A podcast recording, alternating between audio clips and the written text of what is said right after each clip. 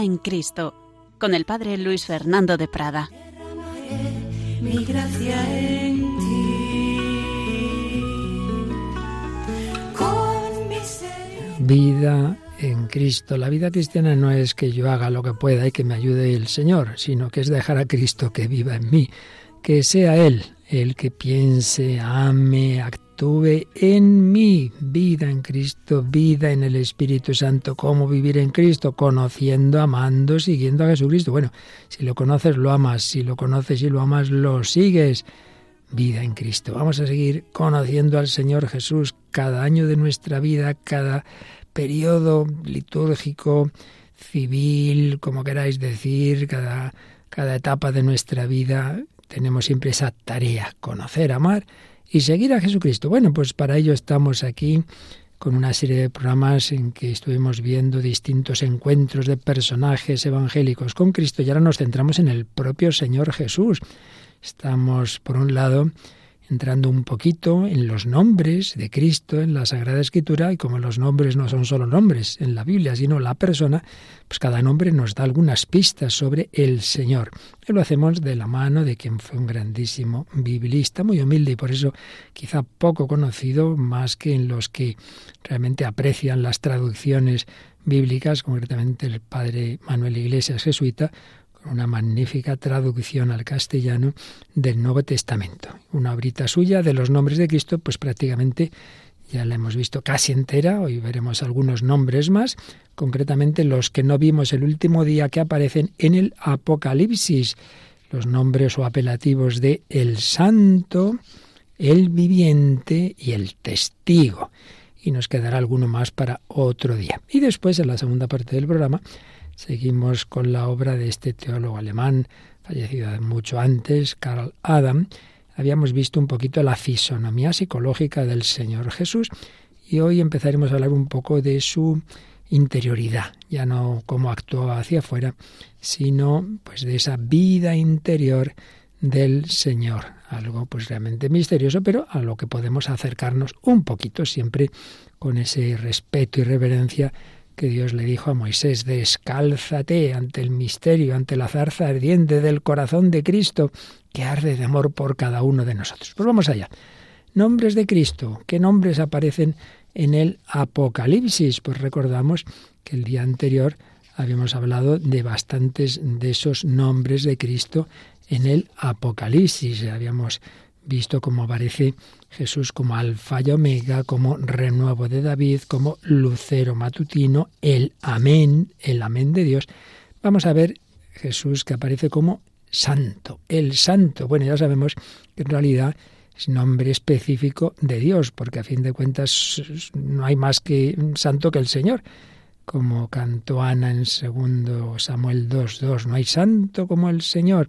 La santidad es la forma de ser de Dios, precisamente lo que le distingue de las criaturas. Es el único, el único.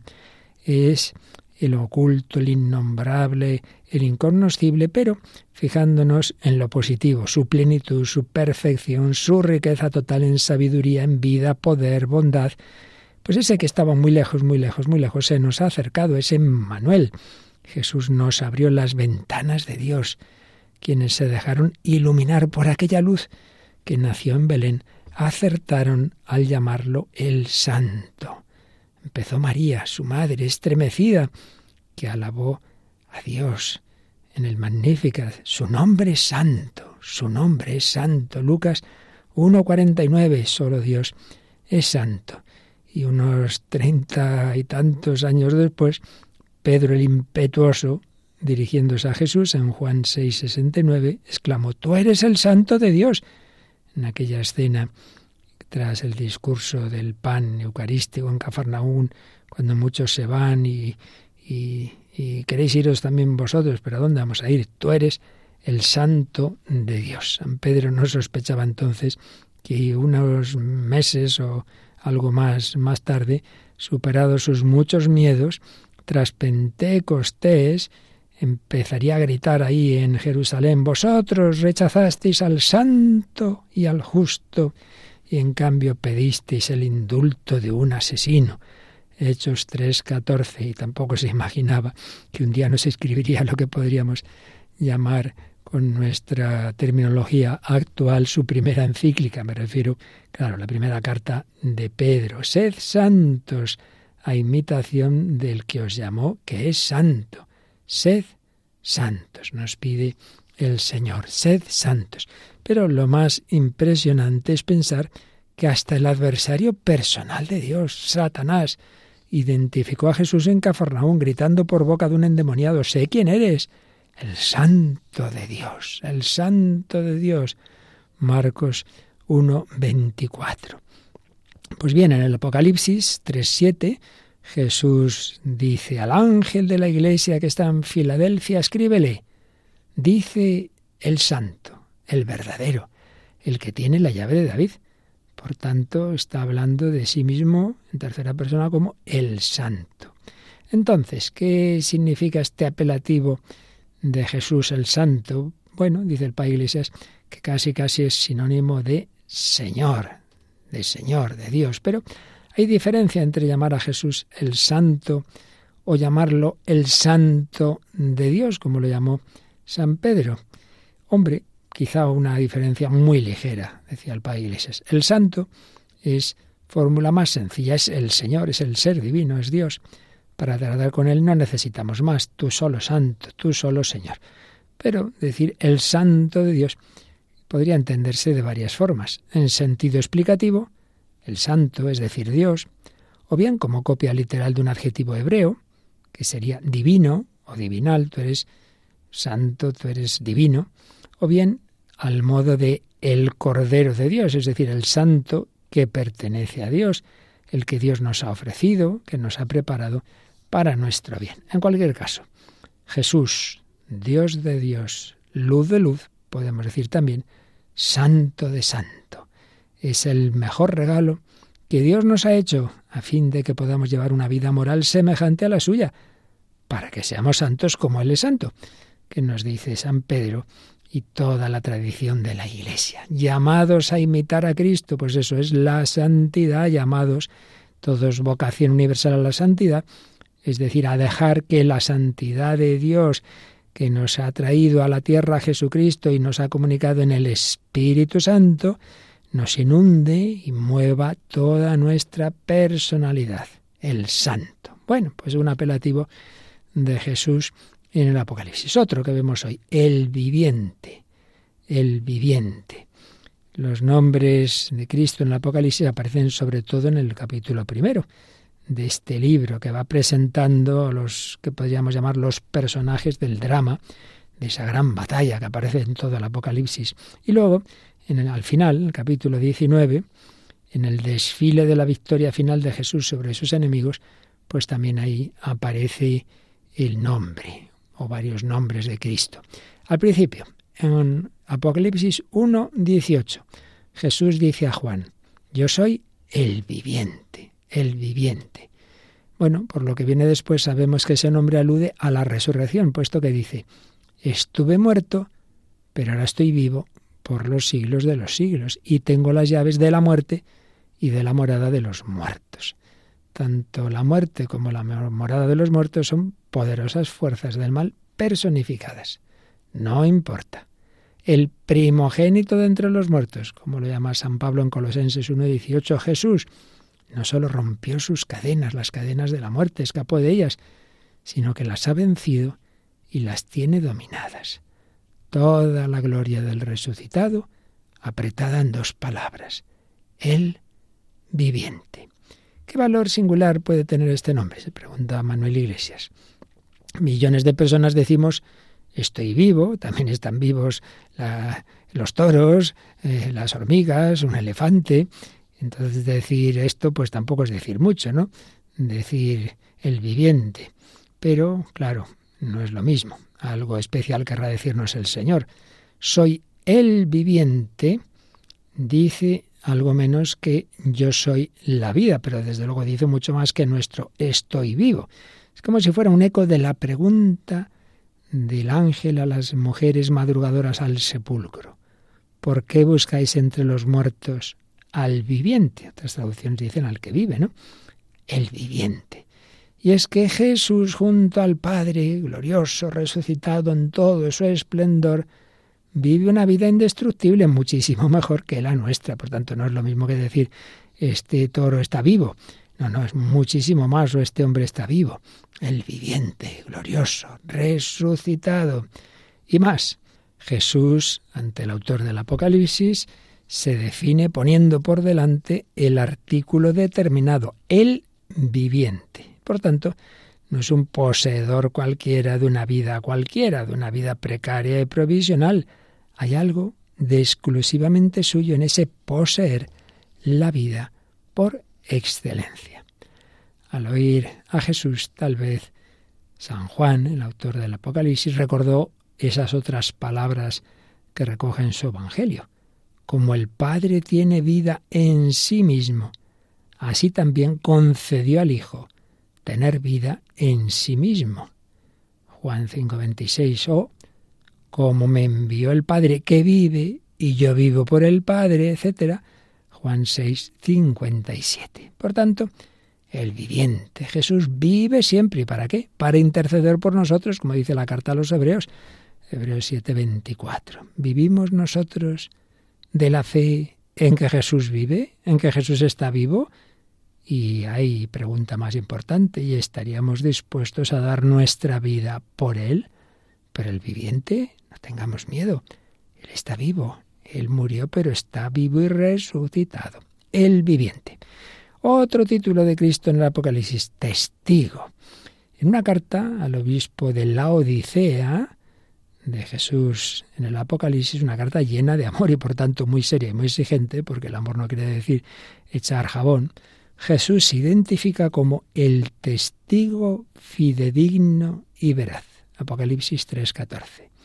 Por eso, al comienzo del libro del Apocalipsis, el apóstol desea a sus lectores la paz de parte de Jesucristo, el testigo fidedigno. Apocalipsis 1:5.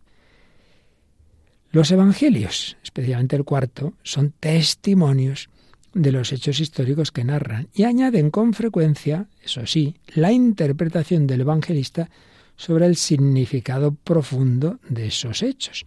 Pero claro, testimonios verdaderos. Por eso a los primeros cristianos no les hacía falta acudir al Antiguo Testamento para recordar aquello de testigo fiel no miente. En efecto, está en el Antiguo Testamento esta frase en Proverbios 14:5.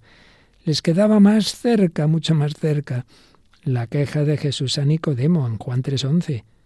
Hablamos de lo que sabemos y testificamos lo que hemos visto, pero no aceptáis nuestro testimonio.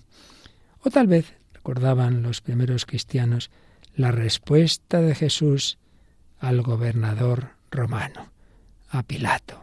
Yo he venido al mundo para dar testimonio, para ser testigo de la verdad.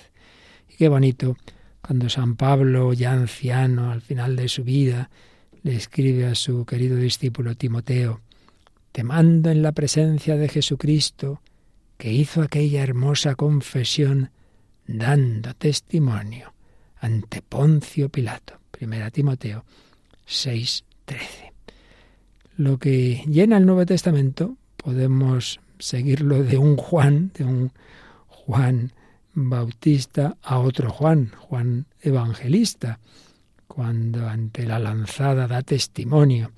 Y así hasta el Apocalipsis. Es el testimonio de Jesucristo, Apocalipsis 1.2, que al final de ese escrito se explica de modo encubierto. El testimonio de Jesús es el espíritu profético. Apocalipsis 19, 11. En realidad, todo el Nuevo Testamento y toda la Escritura no es sino una colección de cartas de Dios a nosotros en las que testifica acerca de sí mismo, diciendo cómo es, cómo es Dios, cuánto nos quiere a pesar de todos los pesares y qué planes de amor tiene para todos y cada uno. Así pues, Dios testifica, Dios hecho carne testificó. Se lo dice a Nicodemo, se lo dice a Pilato. Y lo dice al autor del Apocalipsis, él es el testigo fiel. Añade el padre Iglesias un par de notas. En primer lugar, Jesús sigue siendo el testigo fiel, el verdadero, y por ello contra él sigue haciendo la guerra el que en cambio es el mentiroso por esencia, el padre de la mentira.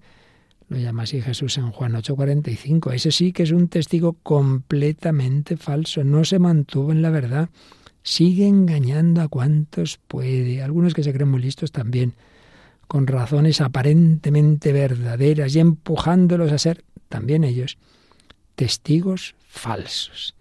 Sí, esto sigue ocurriendo. Lo podemos encontrar en cualquier sitio, por desgracia también entre nosotros, en, en, el mundo cristiano, en el mundo de la iglesia. Pues sí, el trigo y la cizaña siempre están mezclados. Pero mientras el mundo sea mundo, sigue vigente el mandamiento de Dios expresado en Éxodo 20:16, Deuteronomio 5:20, recordado expresamente por Jesús en Mateo 19:18, no darás falso testimonio contra tu prójimo. No hay que dar falso testimonio. Segunda nota. En griego, martirion significa testimonio y martirio.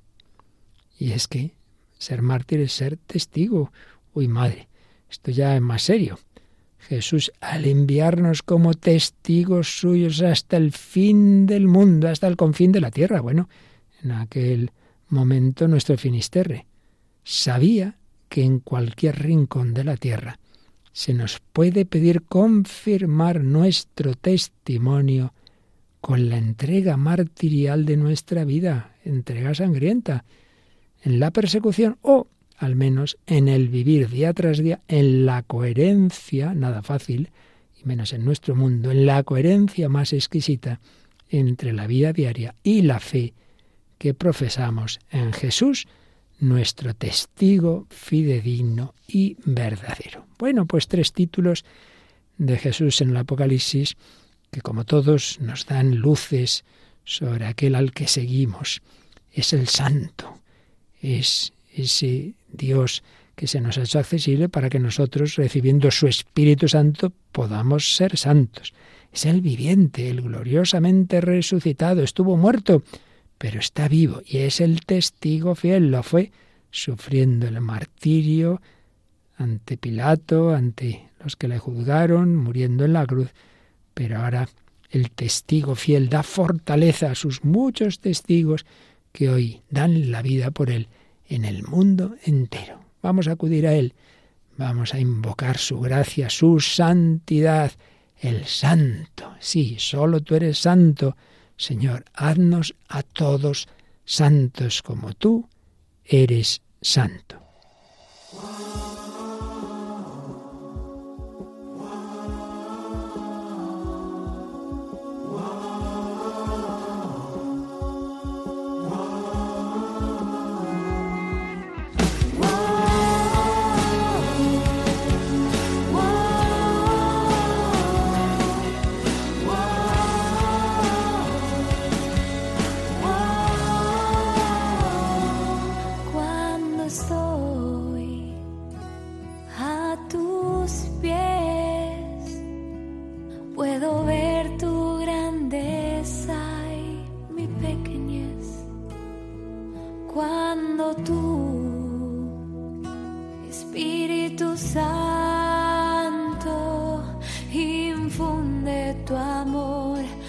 quema por dentro.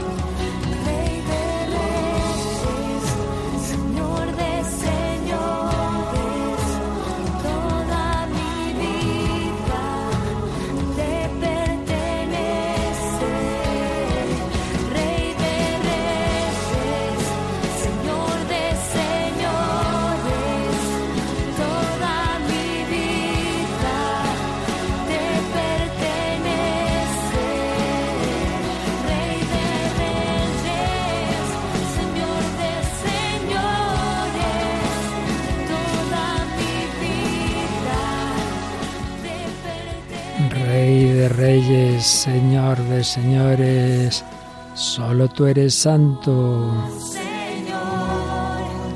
Solo tú, Altísimo Jesucristo, en la gloria de Dios Padre, en la unidad del Espíritu Santo.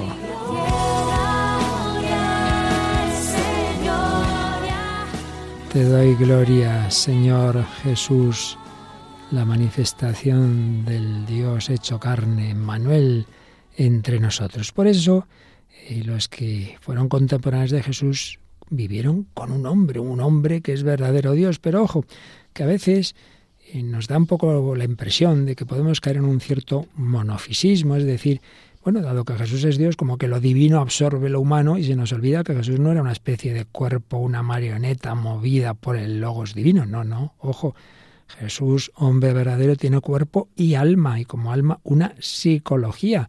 Hablábamos de ella en días anteriores, la fisonomía psicológica de Jesús. Pero ahora vamos a intentar entrar siempre en el misterio, en algo más, en esa interioridad de Cristo, su vida interior. ¿Qué, ¿Qué, datos tenemos en los evangelios que nos hablen de cómo ese hombre, Dios y hombre, hombre verdadero, con cuerpo y alma, con pensamiento, con afectividad, con sensibilidad, etcétera, etcétera, cómo era su interioridad, su relación con el Padre. Siempre teniendo claro que su persona, en último término, su, el último sujeto de responsabilidad de lo que hace ese hombre es una persona divina, es la segunda de la Trinidad. Ahí está el misterio de lo divino. Ahí, ahí apenas podemos acercarnos a ese Santa Santorum. Pero vamos a, ir poco a poco mirando los Evangelios qué datos nos dan de, de, lo, de lo humano de Cristo, que nos manifiesta lo divino. Y desde luego hay una cosa que está clarísima en todos los evangelios, pero de una manera muy particular en el cuarto, en, en San Juan, y es esa relación de Jesús con el Padre, su ardiente amor al Padre Celestial, ese querer hacer ante todo la voluntad del Padre. Pues sí, en toda la historia de la humanidad, y ahora si antes sintetizábamos al padre Manuel Iglesias, ahora nos vamos a Carl Adam, su obra Jesucristo, que escribe en toda la historia de la humanidad jamás se encontrará persona alguna que haya comprendido como él, en toda su profundidad y extensión, el antiguo precepto, amarás al Señor tu Dios con todo tu corazón, con toda tu alma, con todas tus fuerzas.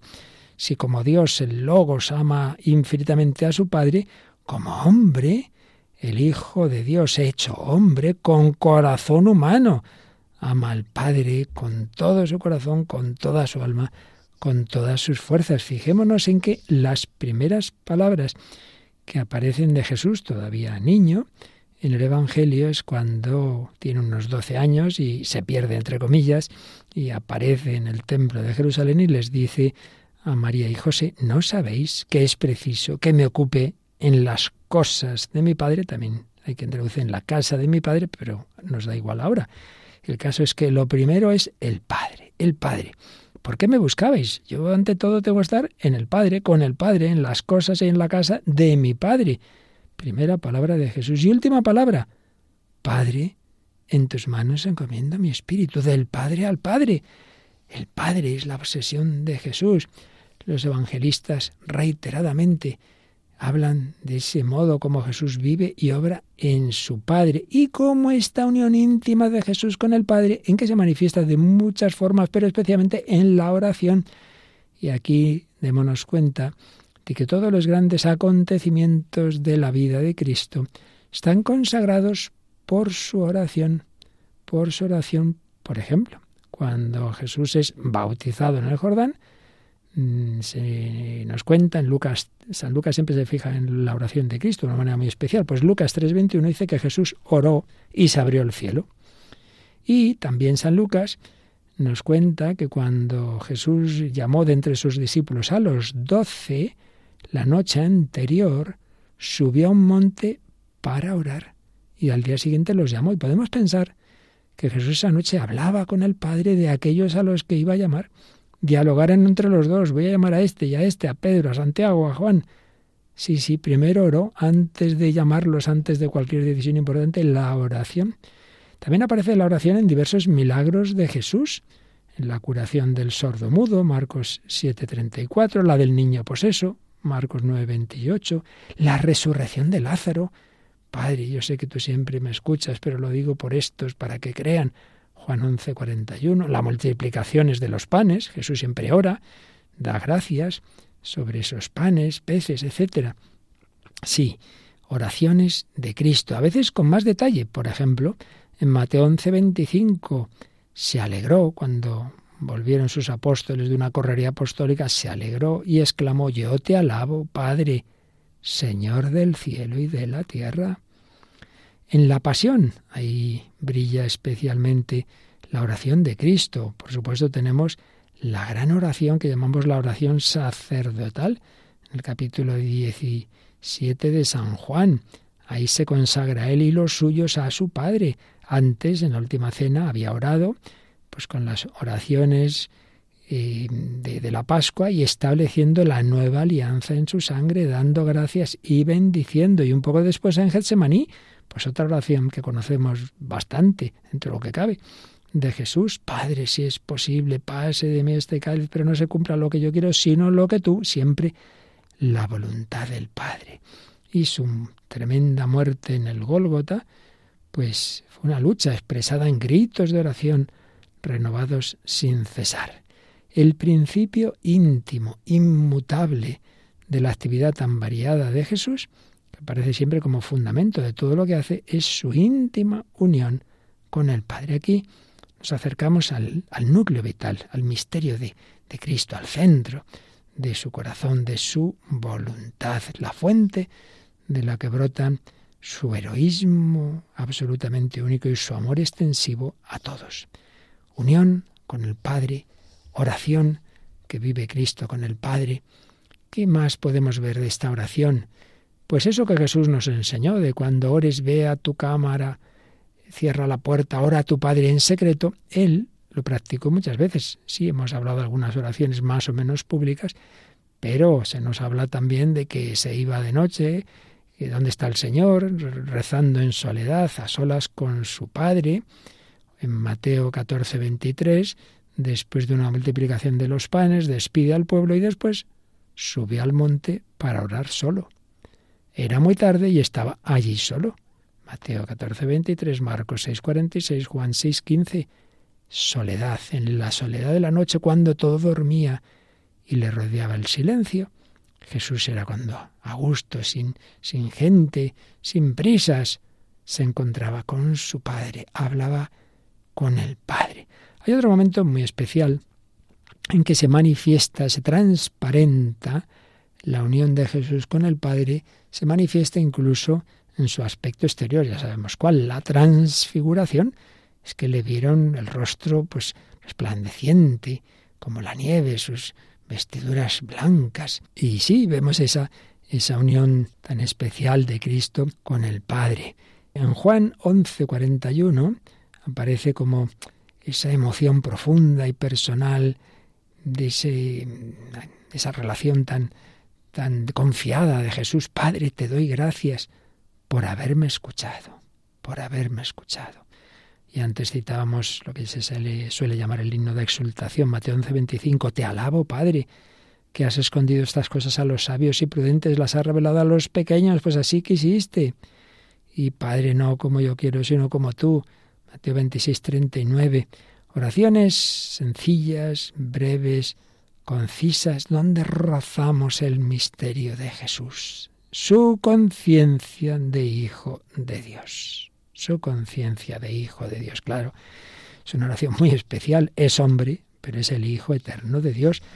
Cuando Jesús ora, dice Carl Adam, se sale del círculo de la humanidad para colocarse exclusivamente en el de su Padre celestial.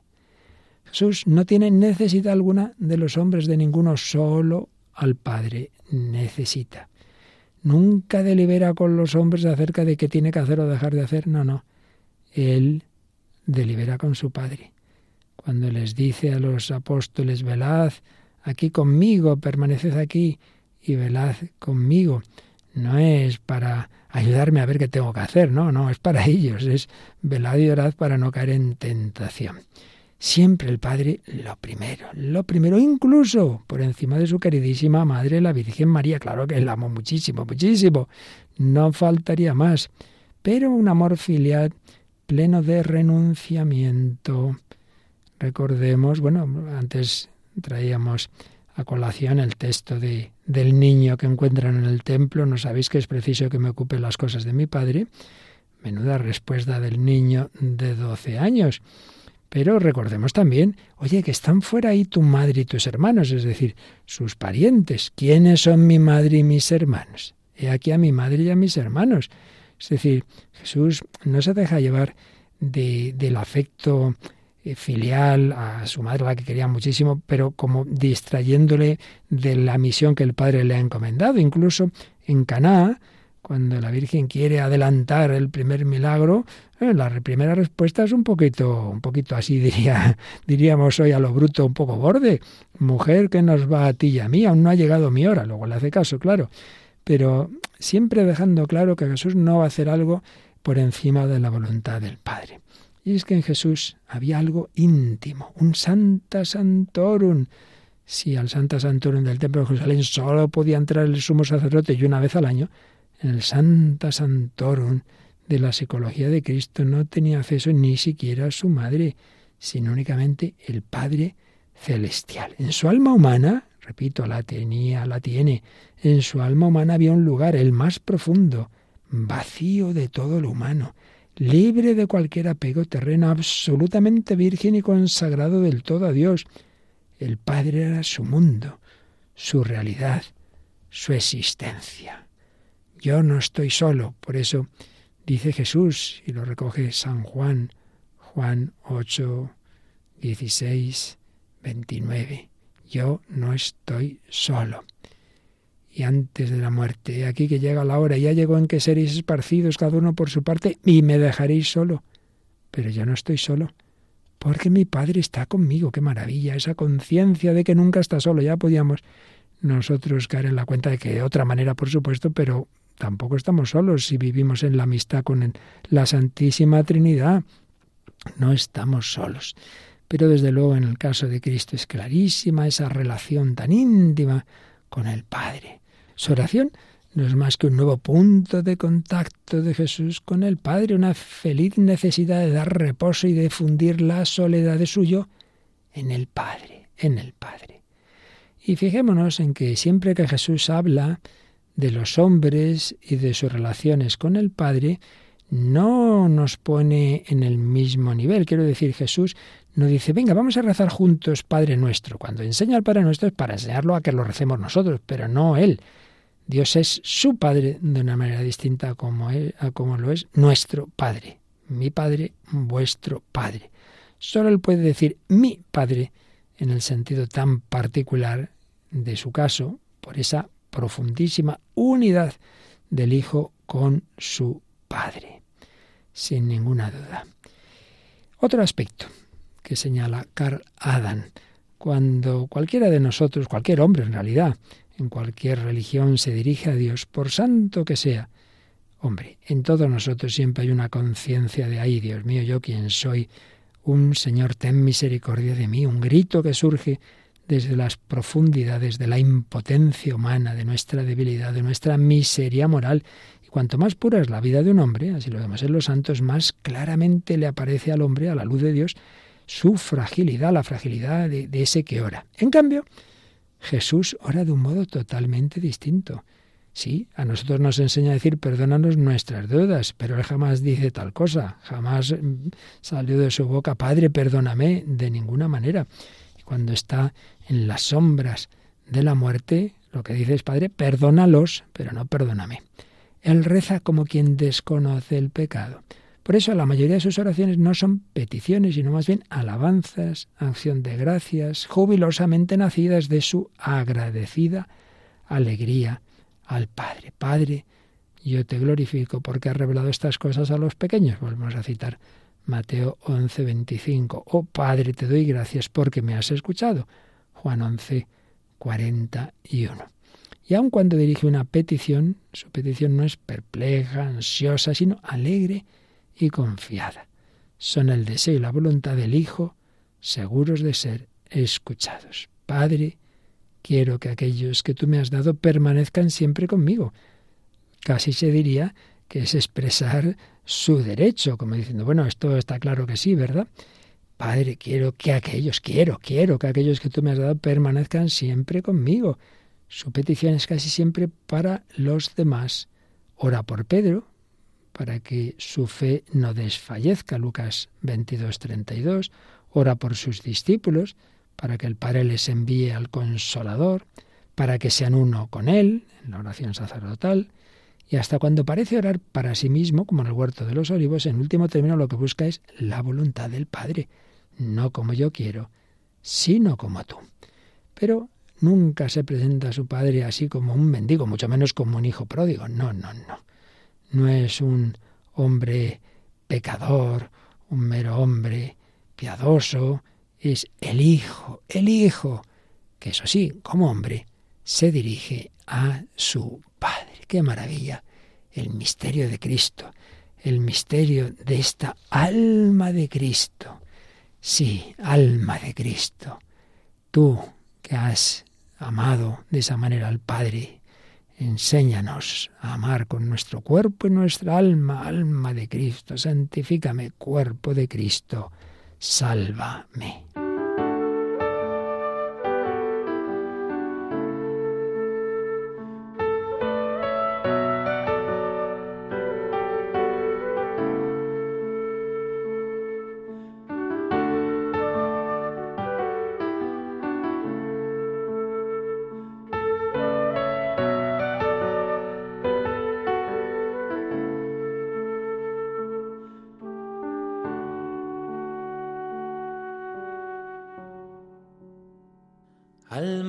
Cristo, santifícame, cuerpo de Cristo,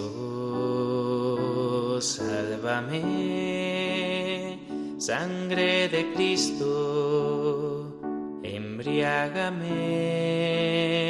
agua del costado de Cristo, lávame, pasión de Cristo confórtame, oh buen Jesús, óyeme dentro de tus llagas, escóndeme. No permitas que me aparte de ti, del enemigo.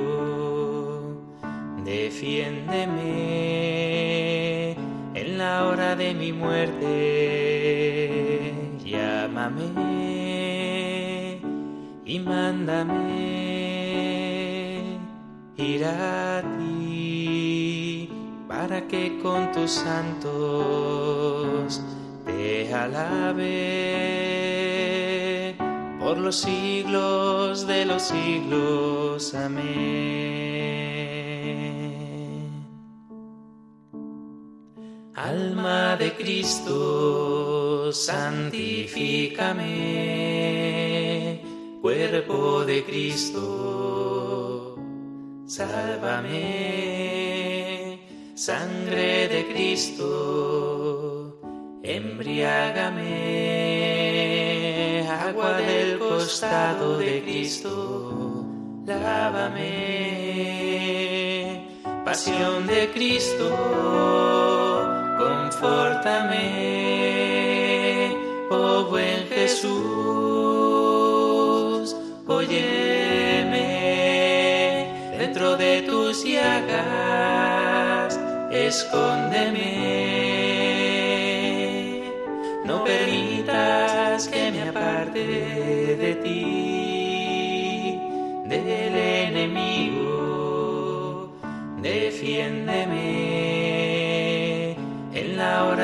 muerte, llámame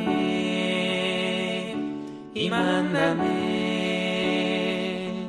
Ir a ti para que con tus santos te alabe.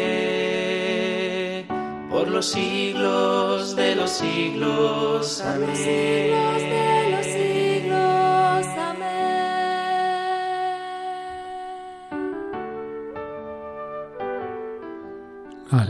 Cristo, santifícame, cuerpo de Cristo, sálvame. Sí, el Hijo de Dios hecho hombre tiene cuerpo y alma. ¿Y cómo veía esa alma a ese Dios del que nos hablaba? Que está unido, por supuesto, a Él de una manera inefable, pero nos habla de ese Dios, nos habla de su Padre, cómo aparece a su alma humana. Vamos a ver algún rasgo que señala Carl Adam. Por un lado, eh, en, ese, en esa visión que Jesús nos da del Padre, no deja de ser el Dios todopoderoso y creador. Sí, es el Padre, pero es el creador. Por supuesto, no se dirige a ese Dios del helenismo de su época, lejano, encerrado ahí en el silencio del más allá, ni es el Dios de una cierta mística, el descanso sublime de los bienaventurados, a solo, donde, a donde solo puede llegar el alma en éxtasis, no. Es el Dios todopoderoso y creador de Moisés y de los profetas, el Padre obra, y yo también. Es aquel que viste los lirios y alimenta a los pájaros. Y del mismo modo, como produce la vida de la naturaleza, interviene en la historia. Todos los guías de la humanidad, los profetas, el bautista, fueron enviados por él. Así como la oveja pertenece a su pastor, el hombre pertenece a su Dios. Las revoluciones, las guerras, los sucesos más importantes y los más insignificantes en la historia son debidos de alguna manera a la acción divina. La historia entera de la humanidad es para Jesús una manifestación del Dios vivo. Y porque encuentra la voluntad creadora de su Padre en todas las cosas y en todos los hombres, Jesús no mira a los hombres y a las cosas desde fuera en su fragilidad exterior, sino interiormente en su relación esencial con la voluntad divina, como revelación de su poder creador, como objetivación de la voluntad del Padre. Y por lo mismo acepta a esos hombres y cosas con el mismo amor que tiene al Padre. Así llegamos a comprender esa paradoja de Jesús al abarcar en el mismo amor al Dios infinito y a las cosas finitas, al tiempo y a la eternidad. Jesús ama a los hombres y a las cosas pequeñas porque ve en ellas una manifestación de la voluntad divina del Padre celestial. Y Jesús no piensa en lo que los filósofos y teólogos llaman las causas segundas de las que Dios se sirve para producir todo ser o devenir, no piensa en ellas como una especie de conjunto organizado, autónomo, en un orden constante y natural, como, como interpuesto entre el Creador y la criatura. Esto ya funciona solo, sin Dios. No, de eso nada. Jesús siempre ve a Dios detrás de todo no ve las cosas como inmovilizadas por el pensamiento del hombre, sino saliendo de manos del Creador en su dinamismo interno, apuntando hacia Dios, sometidas al divino llamamiento. El saber de Jesús acerca de la libertad y del carácter absoluto de la voluntad divina, en ese saber de Jesús no hay un mecanismo sin alma y sin vida, una especie de fatalismo ciego que obra por medio de las leyes de la naturaleza. No, no, de eso nada. Ahí está la libertad de Dios, ahí está esa voluntad divina. Dios, el Padre, es para Jesús la libertad incondicionada, el poder absoluto, ante el cual desaparece toda otra voluntad o poder. Todo es posible para Dios. Todo es posible para Dios. Y si tuviéramos esa fe en la omnipotencia divina, podríamos decir a la montaña, quítate de aquí y échate al mar, y se haría. Jesús capta la intervención creadora de Dios en el aquí y ahora. No es fe, sino visión directa. Esa visión directa del poder de Dios explica la certeza y seguridad con que la conciencia y voluntad humanas de Jesús sobrepasan la potencialidad de lo creado para llevar a cabo las posibilidades divinas, realizando milagros y señales, no limitándose a echar demonios y a curar enfermos, sino llegando hasta resucitar muertos.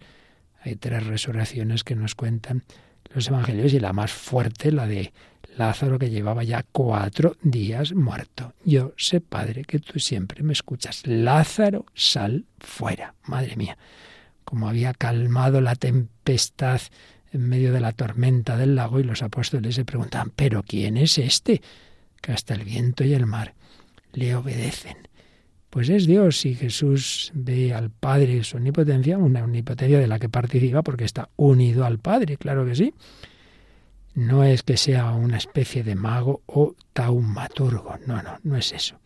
Es por la unión de su voluntad humana con la del Padre omnipotente una actitud milagrosa, que no fuera una incondicional entrega a la voluntad divina o que estuviese puesta al servicio de un egoísmo personal o de otros, es rechazada en el desierto por Jesús, claro, la tentación del demonio es eso. Y claro, cuando entra en juego ese egoísmo, entonces no puede hacer ahí un milagro. Así lo dice en el caso de Nazaret, no pudo hacer milagros por esa falta de fe. Así pues, intentando acercarnos a ese misterio interior esa vida interior de Jesús, tenemos este aspecto, la visión y experiencia directa e inmediata del Padre que obra universalmente. Una visión esencialmente unida a otra, la del Dios Santísimo. La voluntad absoluta de Dios que crea el ser y el devenir es al mismo tiempo la absoluta voluntad de su valor más alto, voluntad de pureza y santidad, de bien y de perfección. O sea, el mismo, lo que decíamos antes, tú solos santos, solo Dios es santo. Ninguno hay bueno, sino solo Dios. porque me llamas bueno? Le dice al joven rico. No será porque estás viendo en mí a Dios. Tú crees que soy un maestro más. En realidad no lo sabes, no eres consciente. Pero lo que ves en mí es divino es que la voluntad divina implica esencialmente no solo el poder, sino el bien moral, la bondad. Y así la ley moral queda muy simplificada. Amarás al Señor tu Dios con todo tu corazón y al prójimo como a ti mismo. Amor al Padre, amor a los hombres, por tanto amor a uno mismo. Amas al prójimo como a ti mismo. Está implícita eso que hoy llamamos tanto la autoestima en el amor al prójimo, que viene de que somos amados y porque soy amado, amo al prójimo y amo, me amo a mí mismo, que soy mi primer prójimo, claro está. En fin, esto es una maravilla, entrar en esa interioridad del corazón de Cristo.